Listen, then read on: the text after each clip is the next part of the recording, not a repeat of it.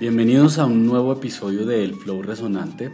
Eh, les habla Andrés Valencia, compositor, productor musical y emprendedor social.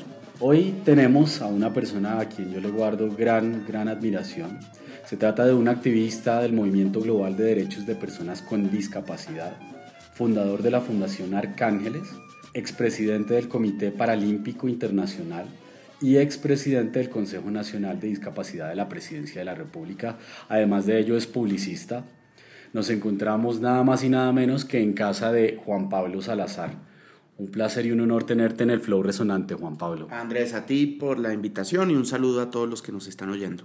Hoy tenemos media hora, nos va a quedar cortica. Vamos a arrancar con qué le apasiona a Juan Pablo. ¿Qué te apasiona? ¿Qué te mueve? Me mueve como sentirme útil. Yo pienso que cuando uno es un soldado de una causa que es más grande que uno eh, y uno siente que la está moviendo, así sea un poquito, como que eso hace que uno se quiera levantar y, y hacerlo al otro día. Entonces yo digamos que políticamente me paro en un discurso de inclusión, de libertades individuales y todo eso. Soy un soldado de un movimiento de derechos humanos eh, y eso es como lo que, los valores con los que me conecto eh, y me hacen como trabajar de una manera apasionada. Tenemos aquí unas cifras, haciendo una pequeña investigación antes de reunirme contigo. Vamos a entrar en materia en temas de discapacidad y del número de personas discapacitadas en Colombia. Y hablamos de un 15% de la población, un 6% de la población son personas con discapacidad. ¿Cómo es esto? ¿Cómo podemos acceder a estas cifras correctamente? Para mí eso es como uno de los problemas más grandes que tenemos en Colombia. Eh, y es que no hay como un diagnóstico muy claro. Eh, hay un censo del 2005 que los países hacen censos cada 10 años. Pero acá en Colombia se nos enredó el censo el año pasado y no sé cuándo lo van a hacer. Entonces las cifras que tenemos son desde 2005 que arrojan 2.600.000 personas con discapacidad. Hay otra fuente que es un registro eh, de personas con discapacidad que maneja el Ministerio de Salud y Protección Social, que es de autorreconocimiento, es decir, personas con discapacidad que van y se inscriben en las secretarías de salud como personas con se autorreconocen pues como personas con discapacidad.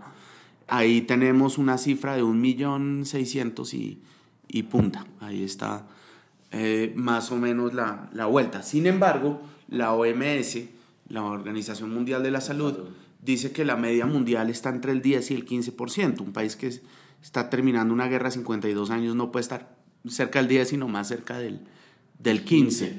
Entonces, los que estamos en la trinchera sospechamos que la cifra correcta de personas con alguna discapacidad en Colombia debe estar entre 6 y 7 millones de personas.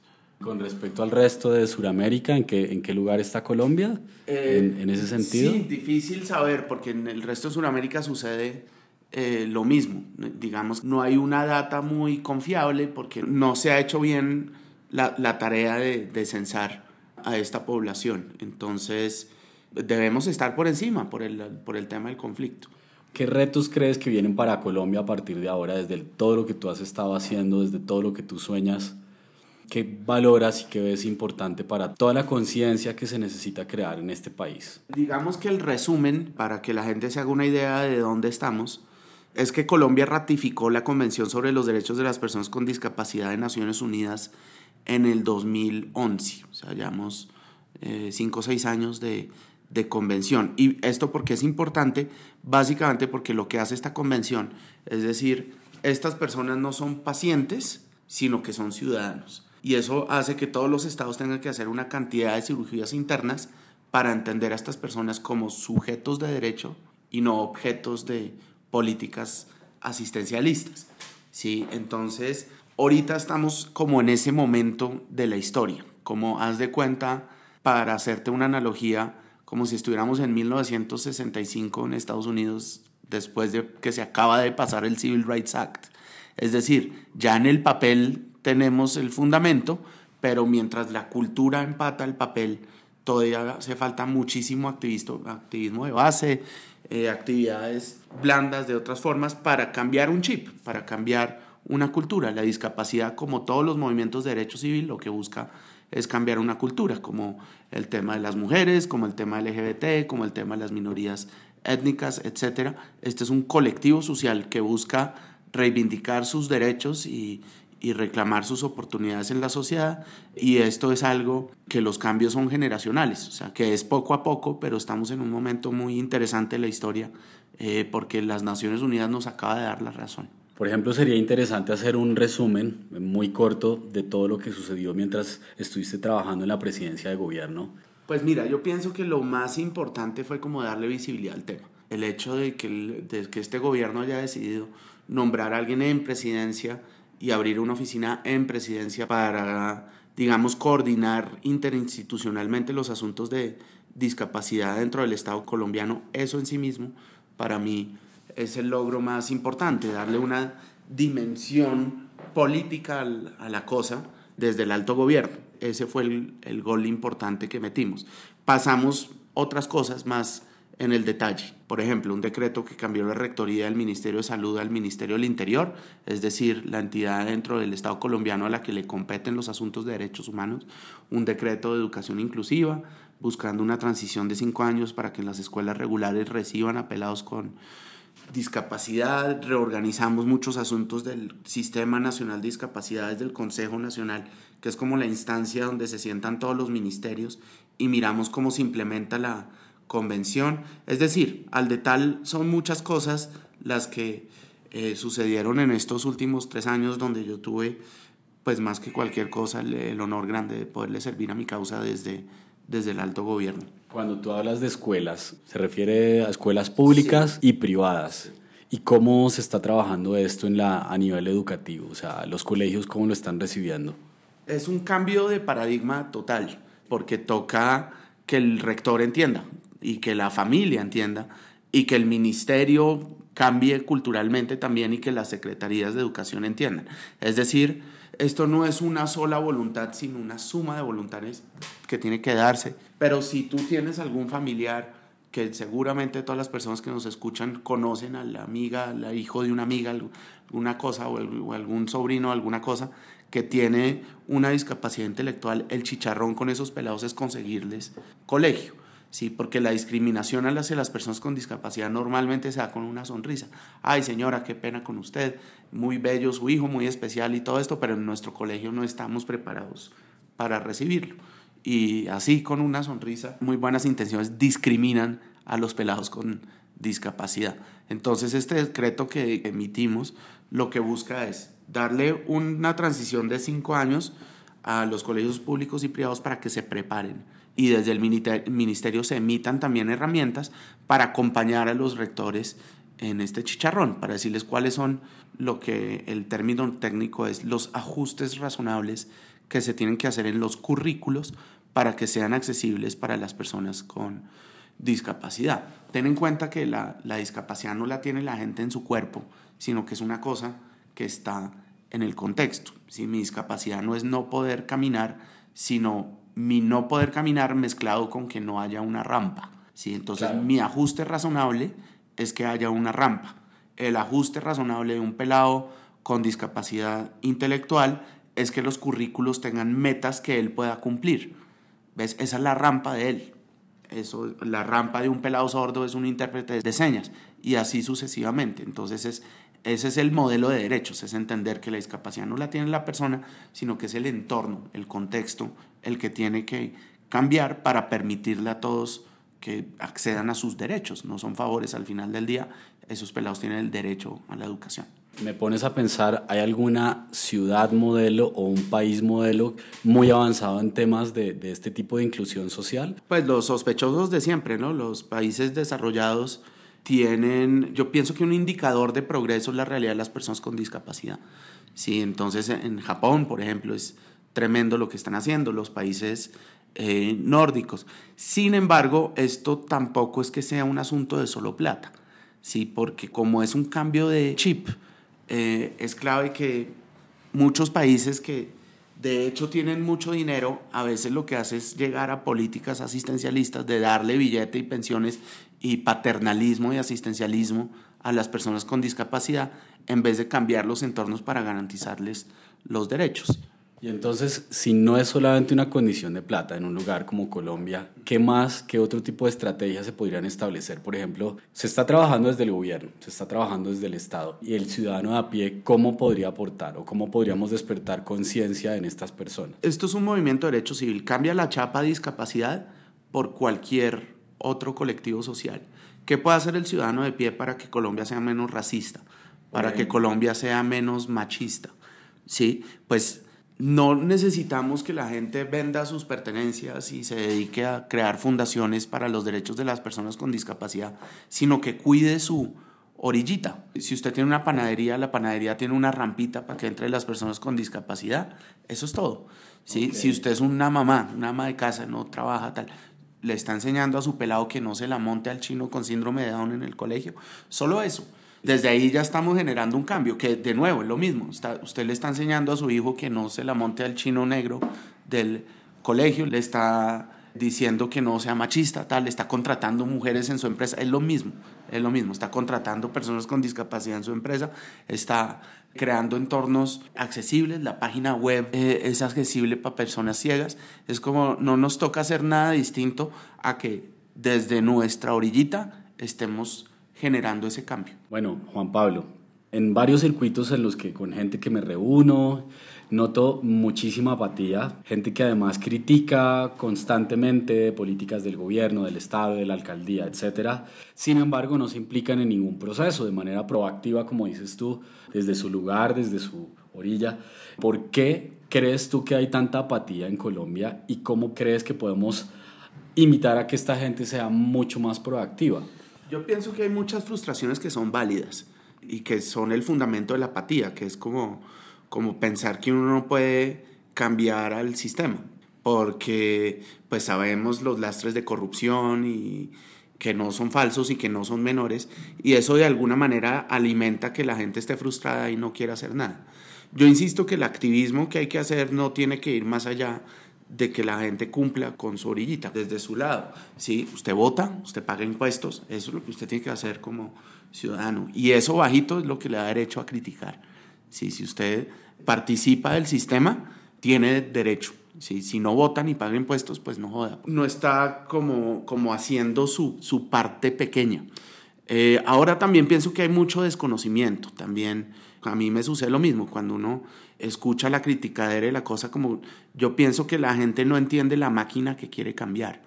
Eh, y sí pienso que eso es como pues parte de, la, de los gobernantes, pero también de la gente, en general como sociedad, ponerle más caña a la pedagogía para entender el sistema, para entender qué más puedo hacer yo como ciudadano, para entender la historia. Creo que de entrada el colombiano promedio no conoce mucho lo que ha sucedido y los pasos que se han dado para que estemos donde estamos. Un pelado hoy en día no solo no sabe quién es Gaitán, no sabe quién es Galán.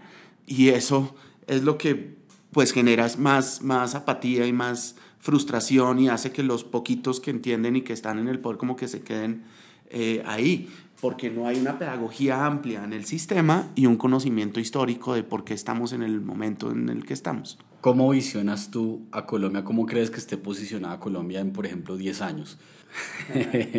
bueno, echarle de futurología es, es complejo, pero yo pienso que Colombia está en un momento chévere. Es chévere ser el colombiano, tú que has estado en el extranjero yo pienso que estuviste además suficiente tiempo para ver eso, para ver cómo era ser el colombiano del parche hace 10 años y cómo es ser el colombiano del parche ahora.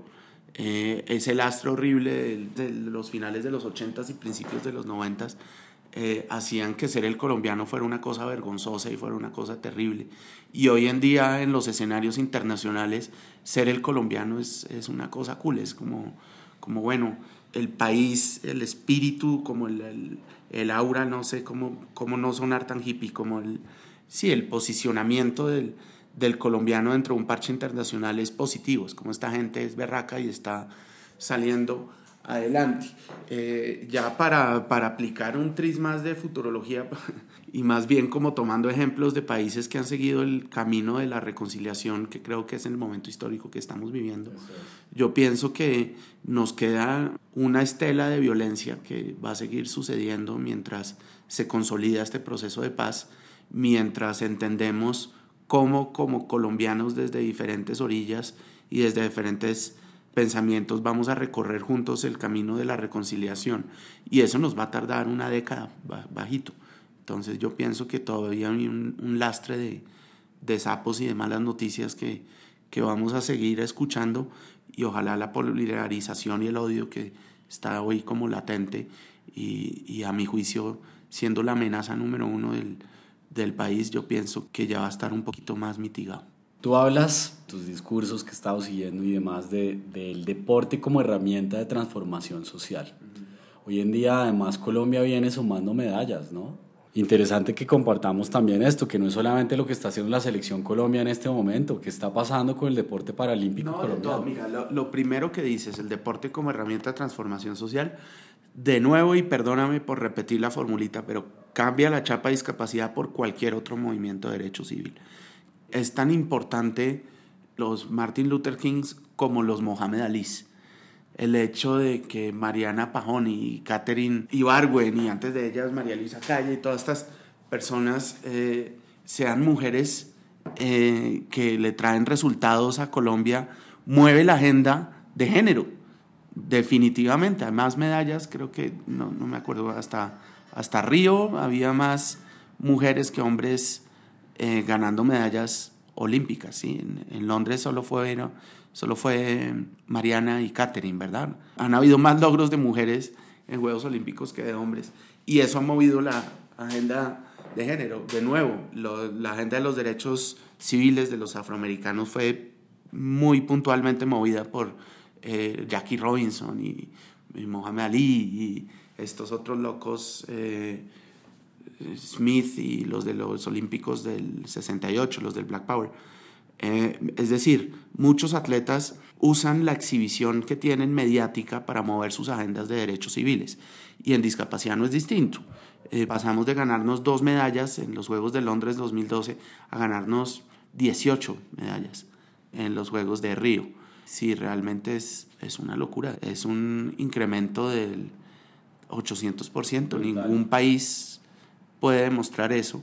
Estamos en el radar mundial, de nuevo, cuando preguntas que qué se siente ser colombiano internacionalmente, en una asamblea del Comité Paralímpico Internacional en las que yo participo, todo el mundo está diciendo, ¿y Colombia qué hace? En Latinoamérica están diciendo estos huevones, ¿a qué horas? Eh, como que estamos de moda, están pasando, están pasando cosas chéveres acá que no son suerte, no son cosas gratis, es una combinación del activismo de base, de los eh, dirigentes, por supuesto, los profes y de los pelados, pero también el Estado, los medios de comunicación y la empresa privada que como que han entendido al deporte paralímpico no solo como una herramienta para mover eh, los derechos de las personas con discapacidad, sino la agenda de reconciliación eh, y de inclusión en el momento histórico que está atravesando Colombia no es solamente que se está hablando de Colombia a nivel internacional como un lugar que está fortaleciendo el deporte como transformación social, sino todo el tema de cultura, todo lo que está pasando aquí. No es solamente que hay colombianos que se están haciendo famosos y se están ganando Grammys, sino de cómo se están usando el, el, arte y la cultura, la creatividad como herramientas de transformación social. ¿Y qué conocimiento tienes tú al respecto?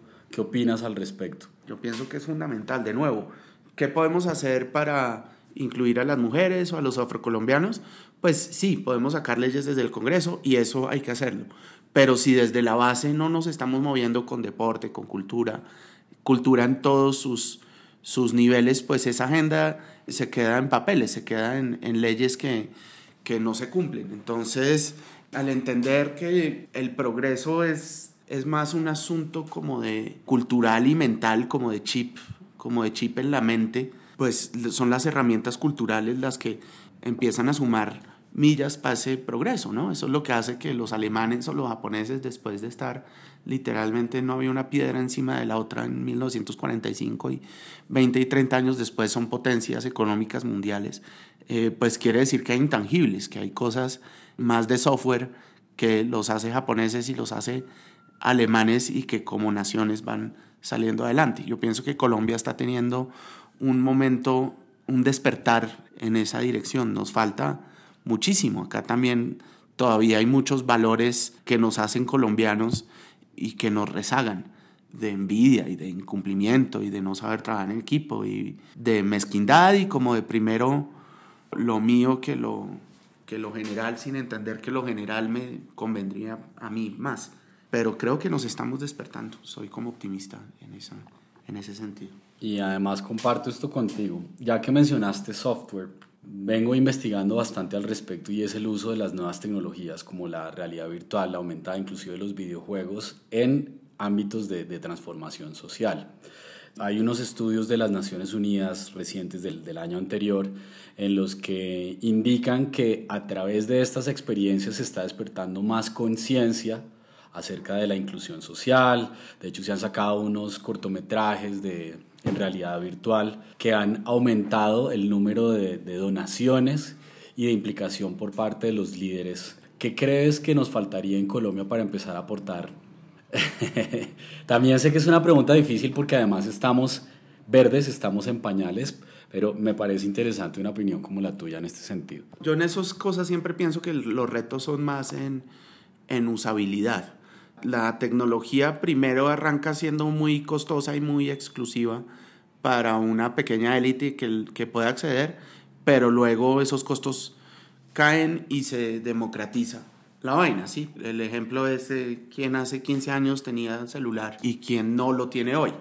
Eh, decían que el Internet, entonces el hecho de que en mi smartphone hoy en día en Bichada y en Guainía pueda acceder a toda la información eh, es buenísimo, pero también escuché una teoría que me hace sentido y es que a veces eso lo que hace también es que la élite que tiene más usabilidad progresa más rápido y eso de alguna manera me abre más el gap.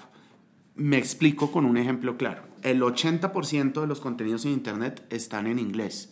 Eso hace que el 10% de colombianos que saben inglés tengan más acceso a más información y avancen más rápido que el 90% de colombianos que no saben inglés y que aunque tengan la tecnología en la mano no pueden acceder eh, a la misma. Entonces terminó haciendo un efecto negativo eh, porque la brecha, la brecha es más amplia.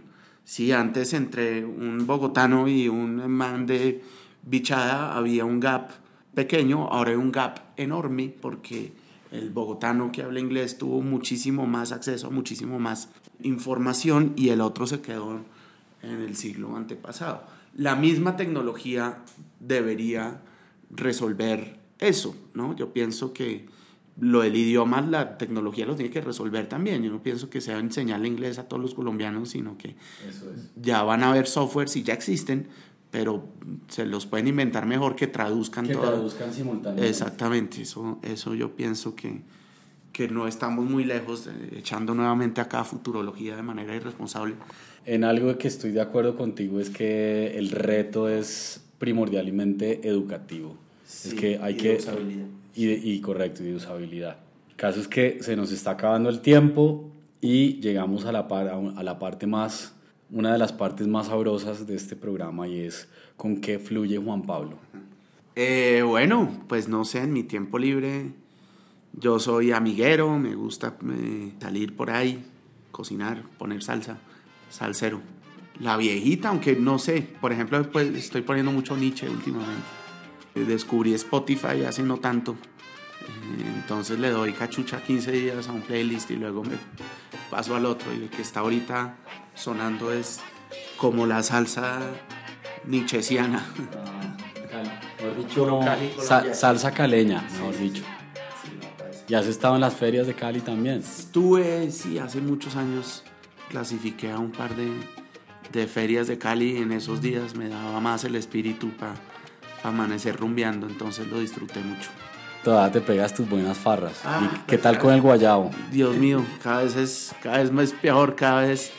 Sí, yo no entiendo, yo a los veintipocos años me jeteaba el miércoles, el jueves, el viernes, el sábado y el domingo estaba jugando fútbol. Y ya creo que, la, que los costos de, la, de los 30 y, 30 y largos ya son como en Guayabo, ¿no? ya esa factura eh, hacen que uno eh, la haga menos, pero la haga contar. ¿Y ciudad favorita de Colombia o un destino favorito? Ah, pucha, pues yo soy muy bogotanero. Esta ciudad a mí me encanta, pero eh, uy, difícil eso que me preguntas. No sé, hacer un, un tour boyacense a mí me encanta, por ejemplo, para, para, parar en, en, cada pueblo, hacer cada cosa distinta, pero salir al llano también eh, me encanta.